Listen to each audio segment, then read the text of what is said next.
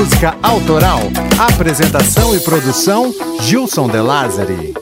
Olá, amantes da música, sejam bem-vindos. Esse é o episódio 37 da quarta temporada do Clube, um podcast que conta as histórias das músicas, introduzindo também a história do seu autor. Hoje vamos apresentar uma história curiosa. Essa indústria da música, mano, é complexa demais. Não basta ter talento, sempre há brechas para acontecer casos como Milli. A dupla alemã foi um fenômeno de vendas, ganhou inúmeros prêmios, mas foi um golpe e muitos consideram a maior farsa da indústria musical. Não se lembra deles, né? Pois é, coisas dos anos 80. Mas hoje, se vocês não conhecem, conhecerão. Essa história é sensacional.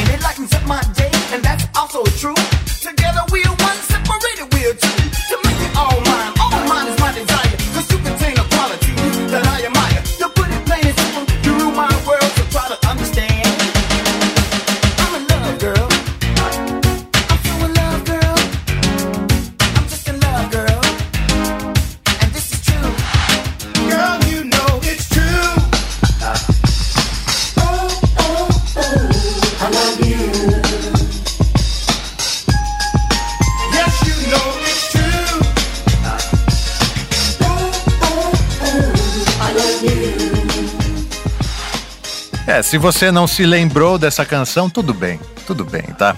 É compreensível. Eu, que já sou meio tiozão e tal, lembro que nas rádios brasileiras entre 1989 e 1990 quebrou recordes de pedidos. Uma época que deixou saudades quando ouvintes enviavam cartas ou faziam telefonemas em orelhões. É, pois é, eu já fiz isso muito também, mas paro por aqui porque não sou tão velho quanto parece. Mas tenho boas lembranças dessa época aí. E você? Também tem uma lembrança para contar? Saiba que queremos ouvir a sua história. Você pode ser o próximo tema do Clube da Música Autoral. Escreva uma história lembrando de algum fato curioso ou importante de sua vida, onde a música seja o tema principal, e envie para nós. As quatro melhores histórias ganharão um quadro das Musas da terceira temporada, pintados pelo artista plástico Caio Camasso. Para entender as regras dessa promoção e nos enviar a sua história, acesse clubedamusicaautoral.com.br barra sua história e compartilhe a sua experiência musical com a gente.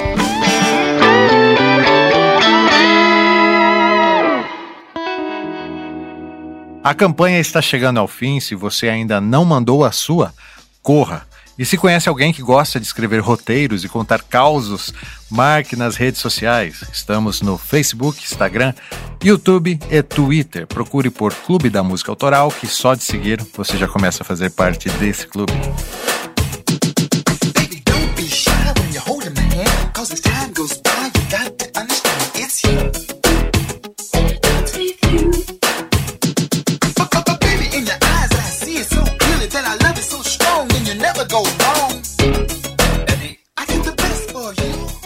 Esses anos 80.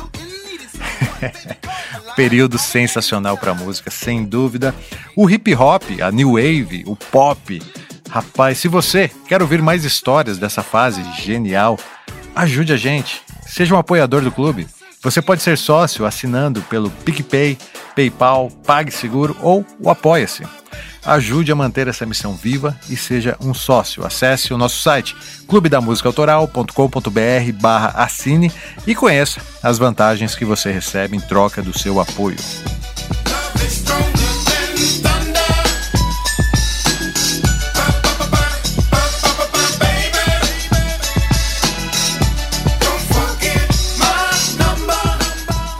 Ok, Cocão? Recados dados e preparado para narrar mais uma história incrível. O Cocão riu alto quando soube que a gente ia falar sobre Milli Vanilli, porque ele se lembra também, né, Cocão? Pois é. E a partir de agora, com respeito e sem ser vago, vamos lembrar da curta trajetória de Rob Platos e Fábio Morvan, a dupla de dançarinos que formaram o Milli Vanilli.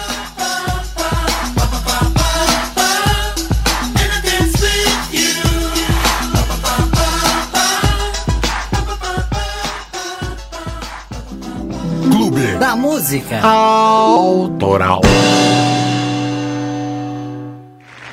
The nominees for favorite pop rock single are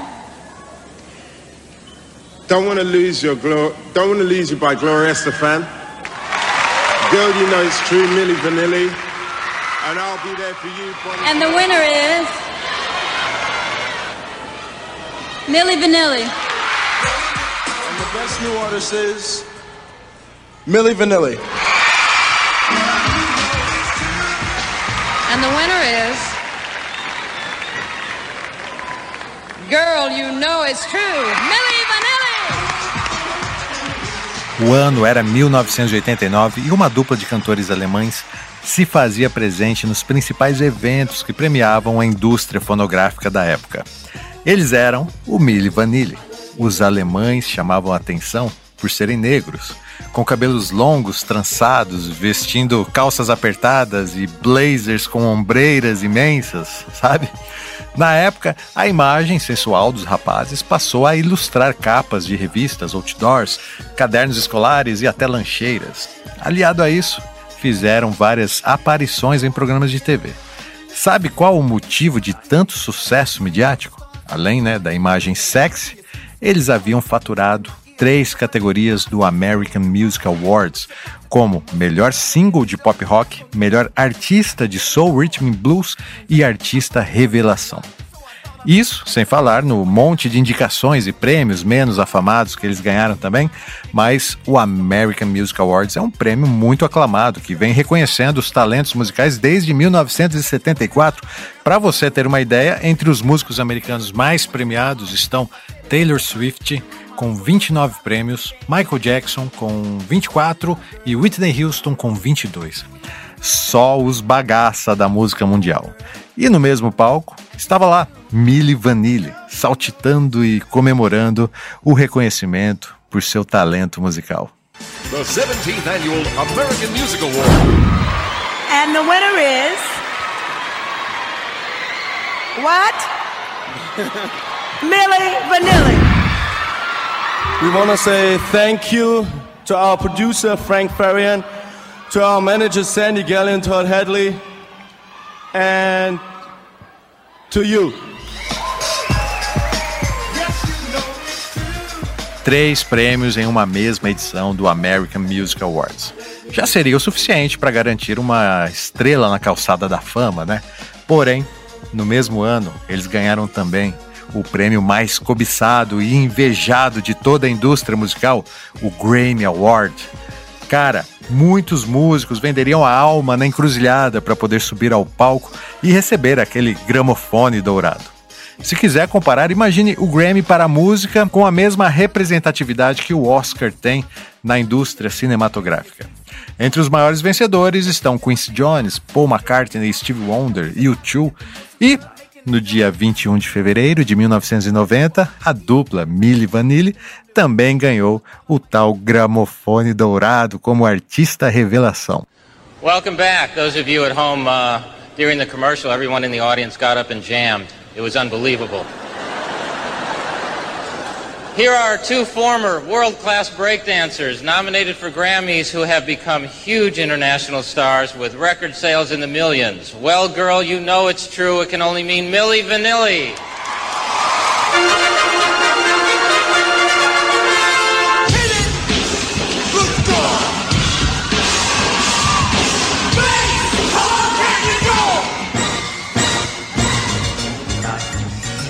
Mano, que da hora, cara. Eu, como músico e compositor que arrisco ser, fico imaginando a sensação de subir ao palco e receber um Grammy, agradecer no microfone, né? E após isso, ser reconhecido no mundo todo como o melhor daquele ano.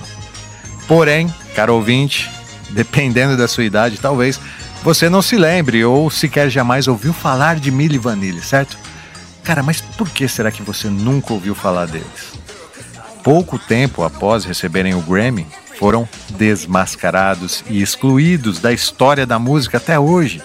Quem se lembra do caso Milli Vanilli os taxa de a maior farsa da música? Olha, eu já contei muitas histórias aqui no clube, mas essa talvez seja uma das mais curiosas e reveladoras. Porém, antes de falar sobre Milli Vanilli, é necessário voltar à fita para lembrar de um cara muito importante para nossa história. Aliás, o pivô de toda essa treta, Frank Farian.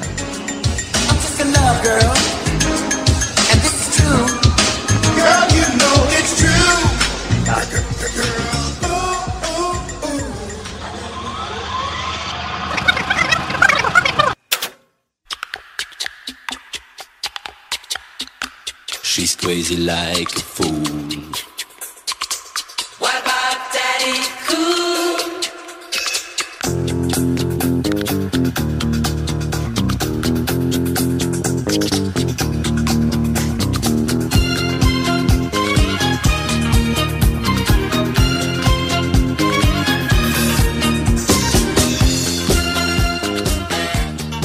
Frank Farian hoje é conhecido por ser um dos produtores mais picaretas de todos os tempos. Mas no fim das contas, eu seria injusto se não reconhecesse também a sua genialidade musical. Esse som que estamos ouvindo foi um grande sucesso nos anos 70 e lançou uma das maiores bandas disco da década, o Boney M. Por trás dessa banda, compondo e até cantando as músicas, estava Frank Farian que, detalhe, nunca fez parte da banda oficialmente. Confuso, né? Pois é. Eu não queria romantizar a picaretagem, mas se liga na história desse maluco.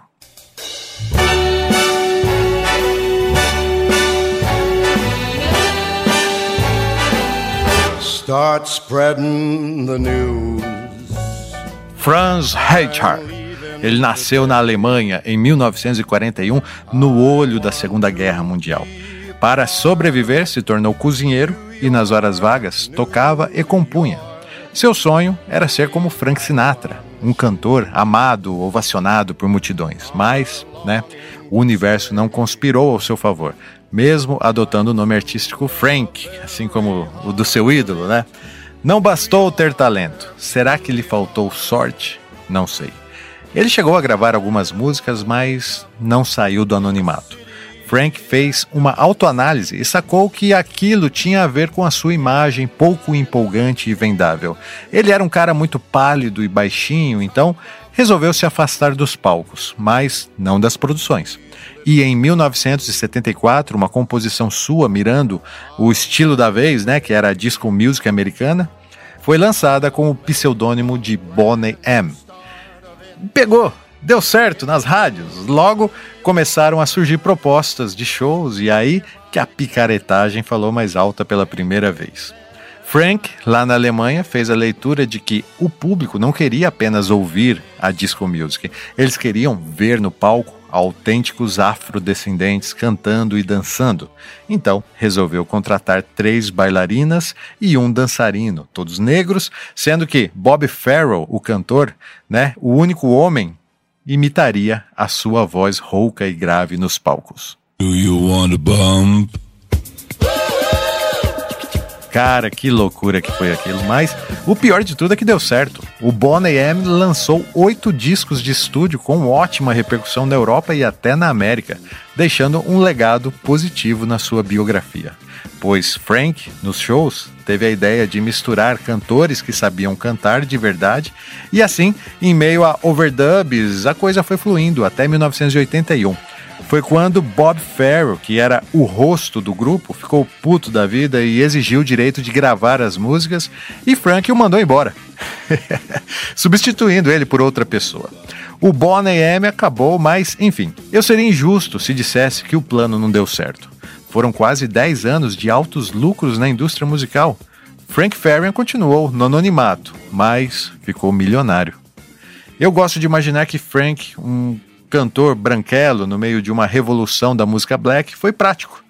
Ele percebeu que muitos ouvintes se interessavam mais pela imagem e manipulou o público. Até porque não é sempre que aparecem fenômenos, né, como a Beyoncé ou o Elvis Presley, que além de super sensuais, também sabem cantar, atuar e dançar, concorda? Frank Farian sabia disso. Então, ele foi prático e fabricou esses fenômenos. All that glitters is gold, and she's buying a stairway to heaven. When she gets there, she knows if the stores are all closed, she can get what she came for. Em 1981, agora na Inglaterra e já cacifado por ser um importante produtor musical, como bom picareta que era, Frank aproveitou o fim do Led Zeppelin e montou um grupo chamado Far Corporation para gravar essa versão aqui, ó, de Starway to Heaven, que é muito parecida com a original.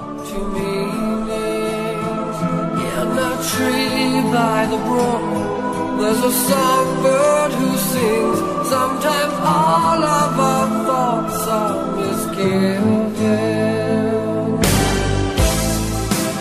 Frank viu a demanda do público que chamava pela volta do Led Zeppelin e, sabendo que eles não voltariam mais, como de fato aconteceu, ele foi bem sucedido com sua banda cover, que também lançou vários outros discos. Ninja ele, né?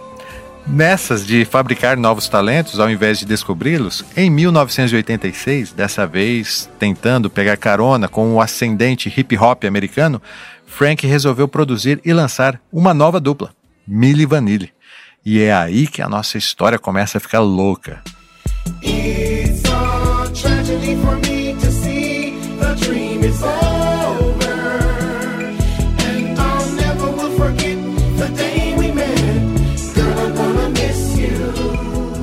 I'm Gonna Miss You foi o grande sucesso aqui no Brasil, né? Para quem se lembra.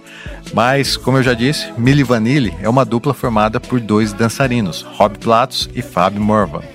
Eles não eram cantores, e sim modelos e dançarinos que se conheceram em uma boate em Munique.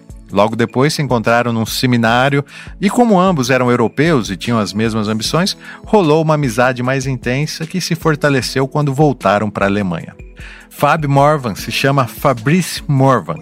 Ele nasceu em 1966 em Paris e aos 18 anos se mudou para a Alemanha, onde trabalhou, vejam só, no McDonald's. Ele teve uma breve atuação como atleta, mas uma lesão acabou o afastando do esporte. Influenciado pela cultura negra americana, resolveu se tornar dançarino e se apresentava em atrações musicais. A predisposição dos europeus pelo rock and roll, jazz, blues e demais estilos negros faziam com que a indústria musical europeia é, imitasse esses movimentos culturais e muitos negros eram empregados simplesmente por serem negros, para dar autenticidade à black music europeia. Robert Pilatus, por sua vez, nasceu em Munique em 1965. Seu pai era um soldado americano e sua mãe uma dançarina alemã. Dessa mistura racial surgiu uma beleza excêntrica. Rob nasceu negro com os olhos claros. Porém, ele foi abandonado em um orfanato alemão e essa sua mistura genética lhe causou muitos transtornos na infância. Bullying. Já na adolescência, a mesma aparência lhe rendeu uma carreira como modelo. Fisgado pela black music, logo, Rob se tornou dançarino e teve a oportunidade de viajar para os Estados Unidos, participar do seminário de danças, onde conheceu Fábio Platos e juntos fizeram vários trabalhos. Inclusive, foram dançarinos da cantora sex symbol da época, Sabrina Salerno.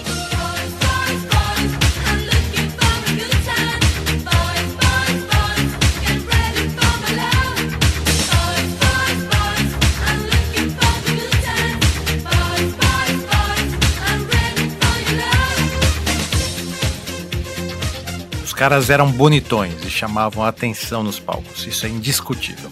Tanto que trabalhavam como modelos também, mas tinham um sonho: gravar discos. Eles até tentaram, mas não rolou. Fábio Morvan cantava muito mal, mas dava para ser lapidado. Porém, Rob era uma negação total. Eles narram ter passado por maus bocados, devendo aluguel e muitas vezes precisando pedir comida. Essa frágil posição os colocou de joelhos diante de quem? Frank Farian. Acontece que ele, como bom picareta que era, estava produzindo a sua versão do estilo musical que era a bola da vez, ó, esse aqui.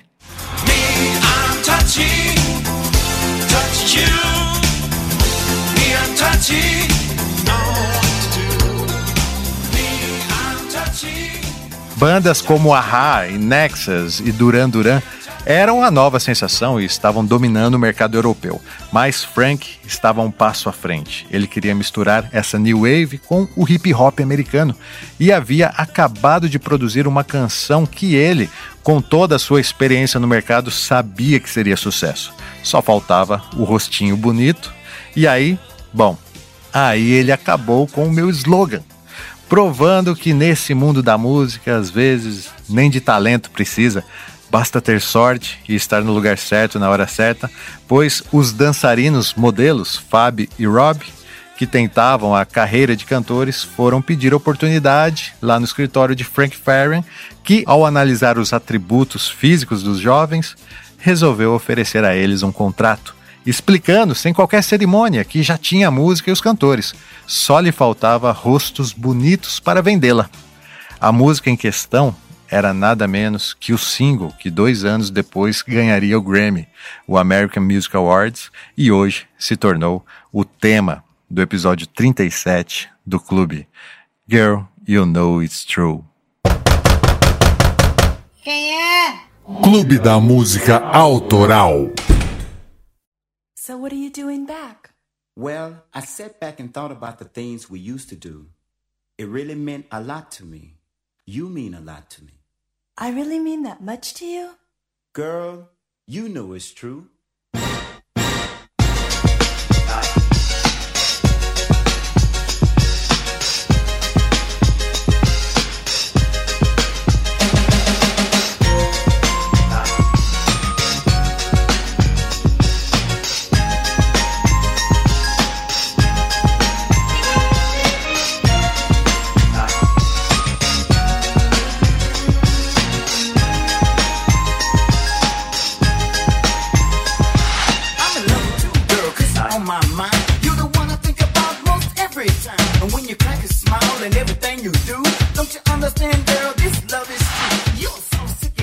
Rob Pilatos adorou a música, né? E insistiu se eles não poderiam gravá-la. Frank negou. Querem um emprego ou não? Os caras estavam ferrados de grana, mas reza a lenda que eles negaram a proposta. Porém, poucos dias depois, voltaram atrás e assim nasceu Milli Vanilli, a maior farsa da história da música. Eu, pessoalmente, acho a letra de Girl You Know It's True fraca, são apenas elogios para a garota amada com frases desconexas do tipo: Eu estou apaixonado por você, garota, porque você está na minha mente. É, ou você é macia, suculenta, tão doce, fina. E garota, você sabe que isso é verdade? Então, não que não mereça uma tradução, mas dessa vez vamos nos ater aos fatos por trás da canção, ok? Afinal, a grande atração era o ritmo dela.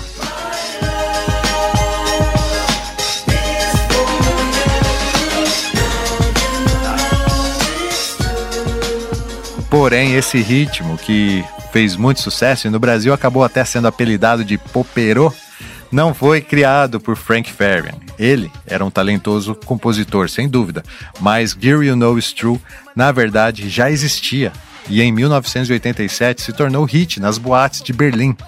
A versão de Frank é pouquíssima coisa diferente. Ouça a original, gravada pelo grupo alemão Numarx.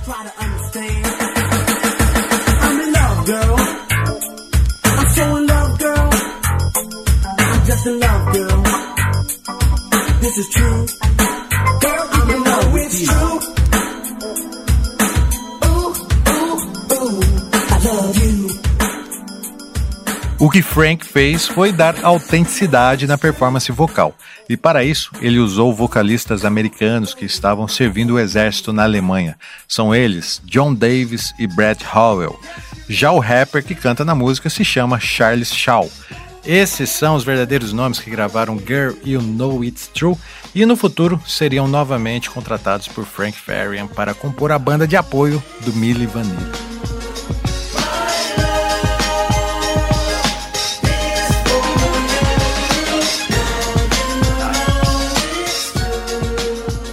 Milli Vanilli. Que nome é esse, né, cara? Muitos pensavam que era o nome deles. Um se chamava Milli e outro Vanille, mais que nada.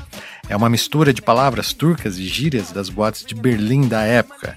E o ritmo de Girl You Know It's True nem o Numarx inventou. O original vem de batidas da soul music ampliadas e lançadas pela primeira vez pela dupla de rappers americanos Eric B e Rakim. Se liga, ó.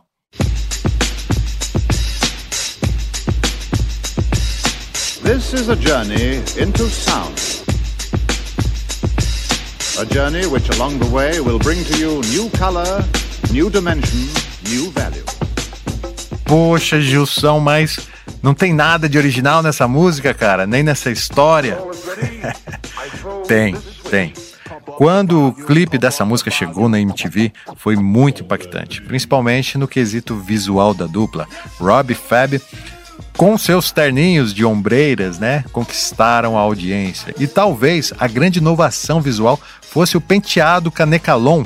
Músicos negros já haviam abusado da cabeleira de várias formas, mas o canecalon foi uma novidade, pois lhe davam movimento ao chacoalhar a cabeça. Logo, o penteado aliado às ombreiras, sem dúvida se tornou um conceito inovador e é adotado até hoje, mais de 30 anos depois. E nesse ponto, indiscutivelmente, Frank Farian foi genial, pois o projeto deu tão certo que apenas alguns meses após Milli Vanilli aparecer na MTV, já estavam em turnês ao lado de ninguém menos que Paula Abdul.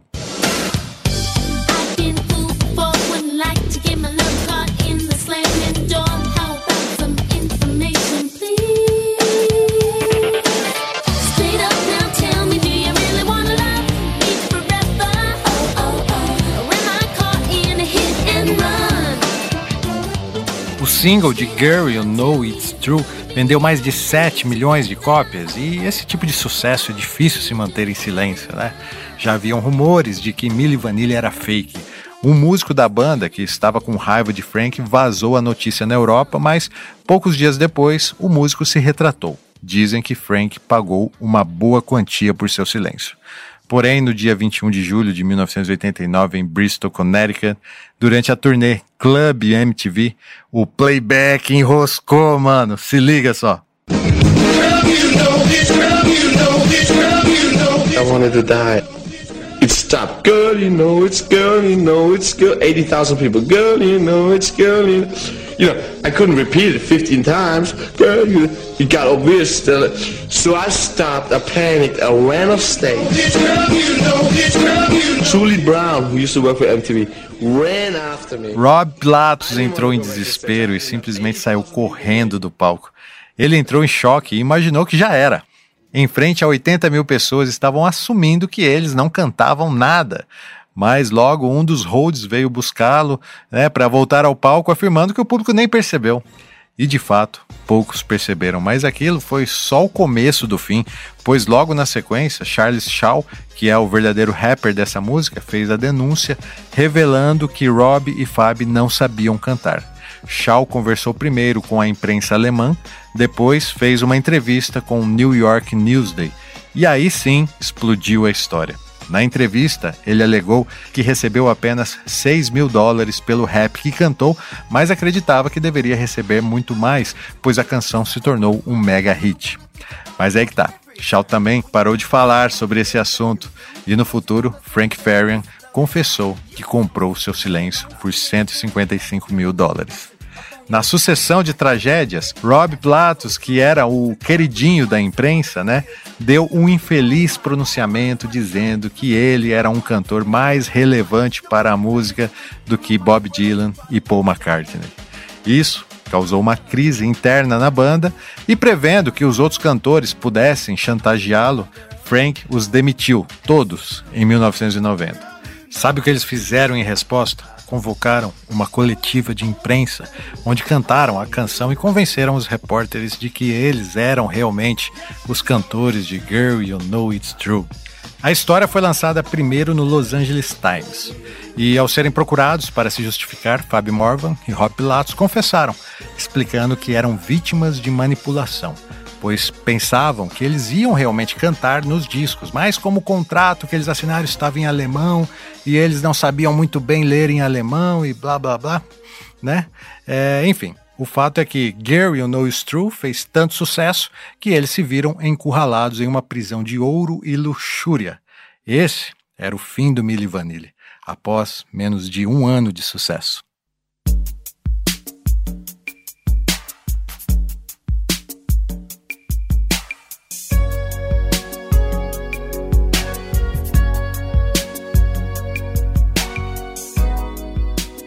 Sabe o que é mais doido nessa história?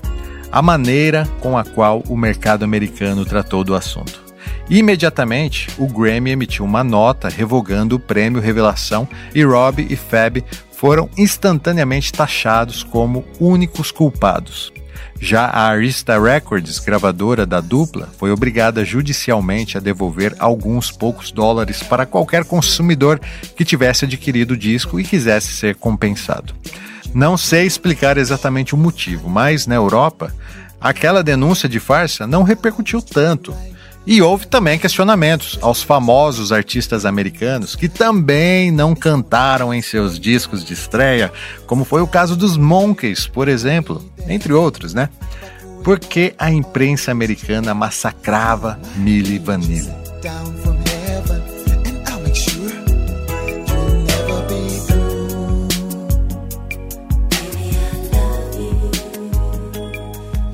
Alguns meses depois, em depressão, Rob Pilatos tentou se suicidar, mas acabou por ser salvo e sobreviveu. Em 1993, a dupla retornou aos palcos e assinaram com a Jaws Records, lançando um novo disco chamado Rob e Fab, no qual eles realmente cantaram. Se liga na voz deles. Girl,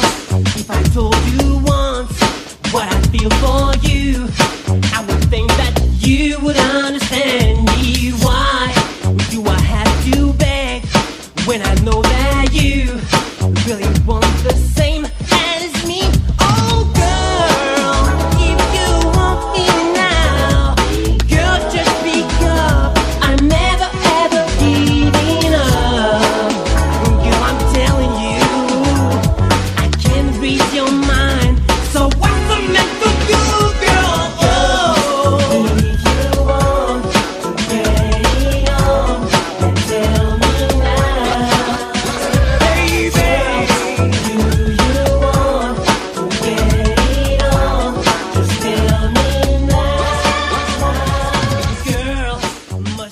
Apesar de tudo, a dupla ainda gravou mais um disco, até que em 1998 se separaram definitivamente.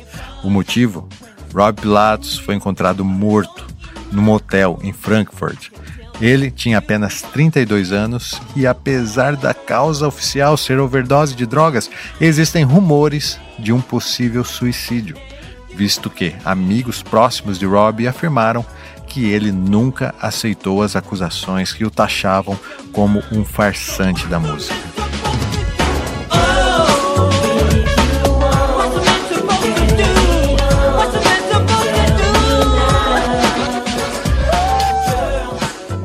Já os cantores que realmente gravaram as vozes do Milli Vanilli ganharam na justiça o direito de usar o nome e lançaram um disco pela BMG chamado O Momento da Verdade, esse sim, um fiasco de vendas e nunca mais se ouviu falar deles.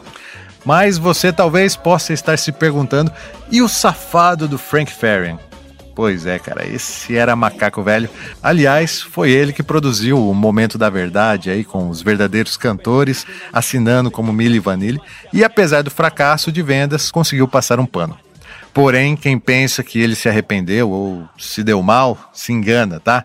Frank ainda lançou muitos nomes na música mundial, como No Mercy, por exemplo, e essa música aqui, ó, é dele, e eu sei que você vai se lembrar.